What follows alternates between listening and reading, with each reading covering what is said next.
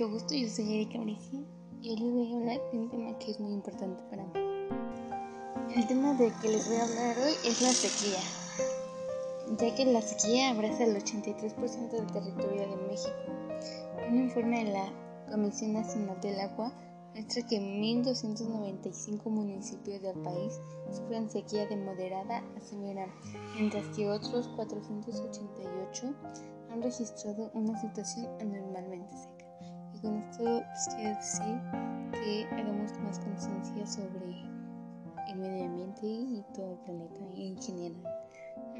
Y espero que les sirva de vuestra información. Adiós.